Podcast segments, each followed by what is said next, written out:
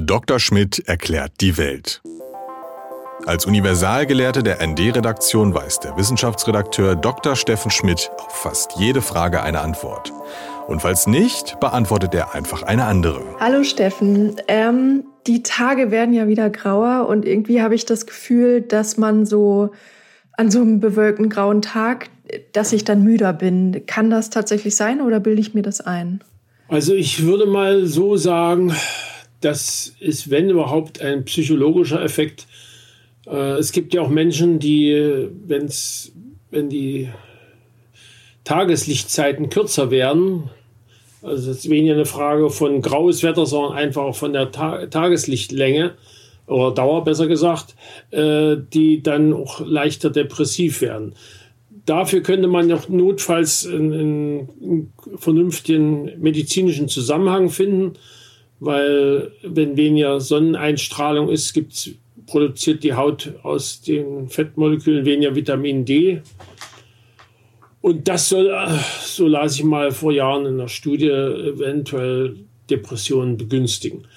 Aber Müdigkeit. Ja, Winterdepression ist mir auch ein Begriff. Aber Müdigkeit wüsste ich nicht. Also da gibt es ja eher die berühmte Frühjahrsmüdigkeit, die gerne äh, zitiert wird, die für die es schon Gründe gibt, aber ich, sie sind jetzt nicht unbedingt im engeren Sinne physiologisch, glaube ich. Also da ist eher das äh, bei manchen Leuten ja doch ausgeprägte Unlustgefühl, jetzt rauszugehen, wenn es da draußen eh bloß regnet. Würde ich sagen. Also die, die Situation, dass man eigentlich lieber im Bett bleiben würde, wenn man nur könnte. Mhm. Also also ich habe so ein bisschen was über dann Melatoninproduktion oder so. Ja, Wenn es dunkler ist, dann ähm, wird da mehr produziert und dann ist man müder. Hängt das nicht damit zusammen? Das könnte schon damit zusammenhängen, aber ich bin mir nicht so sicher, ob, das, ob dieses, dieser Melatonin-Mechanismus tatsächlich tagsüber so stark ist, also wenn du normal schläfst. Ich meine, mhm. wenn du jetzt permanent zu wenig schläfst, äh, dann äh, brauchst du sowieso wahrscheinlich nicht sehr viel, um, um wieder müde zu werden. Äh, was ja in unserer schicken Arbeitswelt durchaus nicht selten vorkommt. Also es gibt ja einen Haufen Leute, die durch den ganzen Stress, den sie sich mit ihrer Arbeit aufhalsen und das, was drumherum noch ist, äh, tatsächlich massive Schlafstörungen haben. Das ist ja eine durchaus sehr verbreitete Angelegenheit. Und, und auch diese vielen technischen Geräte und das Licht, ähm, dem man sich aussetzt, ne? also das künstliche Licht. Es kommen, es kommen ein Haufen Sachen zusammen, die jetzt auf diese Melatoninproduktion sicherlich Einfluss nehmen. Aber dann würde ich sagen, dann wäre wiederum bei unserem Beruf, wo wir überwiegend auf tendenziell etwas zu blau strahlende Monitore gucken, äh, einen lieben langen Tag, äh, wäre eher zu befürchten, dass wir, dass wir Einschlafstörungen hätten. Denn das blaue Licht, äh, soweit ich immer gelesen habe, wäre ja eher etwas, was die Melatoninproduktion äh, drückt. Ja. Also deswegen, weswegen ja auch immer Leuten mit Schlafstörungen geraten wird, äh, im, beim, zum Einschlafen weder Fernsehen laufen zu haben, noch, noch auf irgendwelche Monitore von Handys, Tablets und Notebooks zu gucken. Ja. Aber wie gesagt, ich, ich denke mal, das sind alles nur, nur kleine Bausteinchen in einem größeren äh, Problemfeld. Und das größere Problemfeld, denke ich, ist tatsächlich die Art und Weise, wie unser Arbeits- und Gesellschaftsleben organisiert ist und wie das das Schlafverhalten beeinträchtigt. Mhm. Ich meine, viele Leute haben wahrscheinlich auch Schwierigkeiten einzuschlafen. Deswegen, weil unsere Städte ja ziemlich dicht beleuchtet sind. Also wenn du nicht gerade auf dem Land wohnst, wo man ja nachts noch die Milchstraße sehen kann bei klarem Wetter, was ja hier in Berlin, glaube ich, ich weiß nicht, ob mir das überhaupt je widerfahren ist. ich glaube, hier in Berlin habe ich die Milchstraße überhaupt noch nie, nie bewusst sehen können.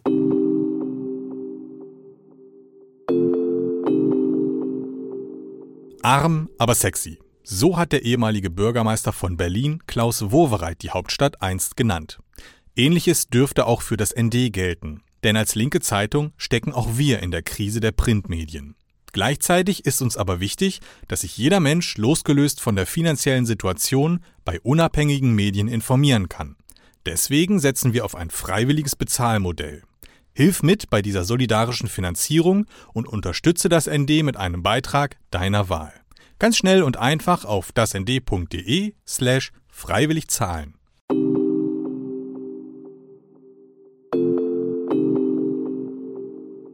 Ich habe aus irgendeinem Grund heute Nacht nicht gut schlafen können und war dann so um vier ähm, kurz wach, hab rausgeguckt und da schien mir das ein sehr klarer Himmel. Also natürlich für Berliner Verhältnisse. Ja, ja, klar, ja. Aber irgendein Sternbild habe ich sehr gut erkennen können. Ich weiß, ich kenne mich nur mit Sternbildern nicht aus. Ja, du kannst also die bestimmte hellere Sternbilder, die auch relativ weit oben stehen, kannst du schon sehen.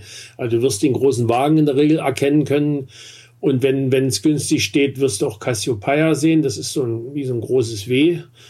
Oh, das ist aber schon relativ meistens eher näher am, am Horizont. Da brauchst du dann hm, müsste schon weiter oben wohnen. Und äh, also das, das schon. Und in best bestimmten Jahreszeiten siehst du auch Orion. Das ist wie, wie so ein, ja, man könnte sagen, es ist ein bisschen wie ein großes Haar, aber aber wie auch immer, die Milchstraße ist ja eine relativ, äh, also das, was wir als Milchstraße bezeichnen, ist ja nur ein Streifchen von unserem äh, von unserer Galaxis.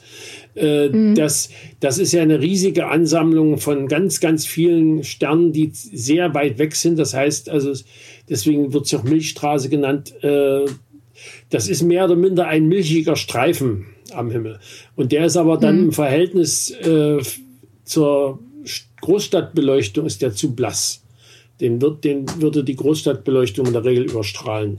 Deswegen sind ja praktisch ja. alle äh, nennenswerten, wissenschaftlich genutzten Sternwarten inzwischen nicht mehr in Großstädten oder auch nur in deren Nähe, sondern sind irgendwo weit weggezogen, wo möglichst keine menschliche Siedlung in der Nähe ist. Ja, aber um nochmal auf dieses Müde sein äh, und Schlafen zurückzukommen, äh, weil es gibt ja tatsächlich Leute, die da eine Verbindung ähm, äh, kreieren zu Sternbildern und Sternkonstellationen, oder? Wie hältst du es damit? Fällt mir nur gerade so auf. Also das Einzige, was, was mir da einleuchtet, ist, dass Leute bei Vollmond schlechter schlafen, weil es dann eben verdammt hell ist. Okay, da geht es dann tatsächlich aber, nur um die, das Licht des Mondes. Und das aber, aber alles andere ist ja Astrologie und nun ja. Ja.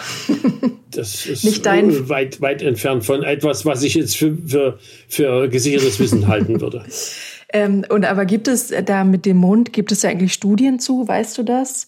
Oder ist das die logischste Erklärung mir, mit dem ist Licht? Mir jetzt, ist mir keine, keine geläufig, also aber ich kenne das äh, durchaus auch im, im Bekanntenkreis und in der Familie, dass da manche Leute dann an den äh, in der Woche, wo der Mond voll ist und, und vor allen Dingen auch weit oben steht. Das ist ja dann auch nicht ganz unwichtig. Also wo es eben tatsächlich durch das Mondlicht sehr hell ist, dann doch schlechter einschlafen zumindest. Ja, aber diese Leute, die dürften ja dann auch keine Vorhänge, keine Jalousien haben und so, weil ähm, dann ist die Theorie ja schon wieder dahin. Das würde ich mal so sehen, ja. Also, also in, im einen Fall gibt es einen Fall in der Familie gibt es, der, der mag das nicht wenn die Vorhänge mhm. zugezogen mhm. sind. Und da hat er natürlich die volle Dröhnung vom, vom Vollmond, wenn der da ist, zumal er ganz mhm. oben wohnt. Ja, vom Mond oder auch von der Stadt oder. Oh ja, von der Stadt äh, weniger, weil der Blick ist eher auf, auf die weniger dicht besiedelten mhm. Teile. Mhm. Okay, aber dann äh, weiß ich ja jetzt Bescheid, wenn ich das nächste Mal bei diesem grauen Herbstwetter müde bin, dann ähm, bin ich gar nicht müde.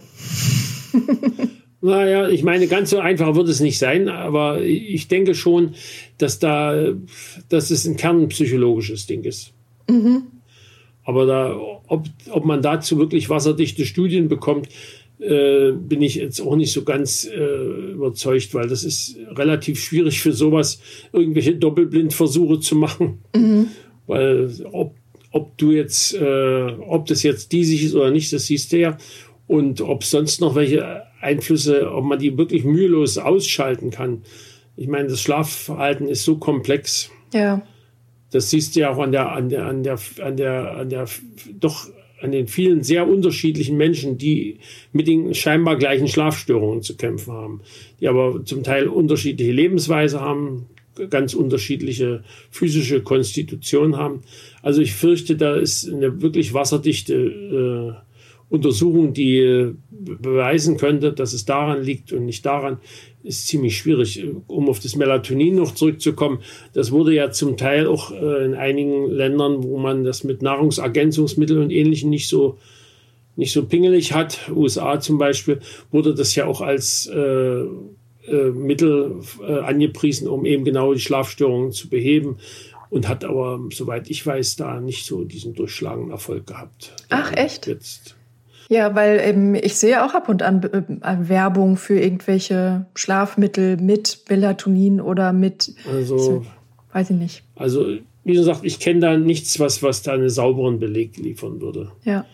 Und die Schlafmittel, die es wiederum gibt, die dann tatsächlich einschläfern, die sind in der Regel alle von ihren Nebenwirkungen sowieso so, dass man sie wirklich nur nehmen sollte, wenn es gar nichts anderes gibt. Ja. Aber das ist, wie schon gesagt, auch das hilft bei manchen Leuten, bei manchen Schlafstörungen helfen auch all diese Mittel nichts. Ja.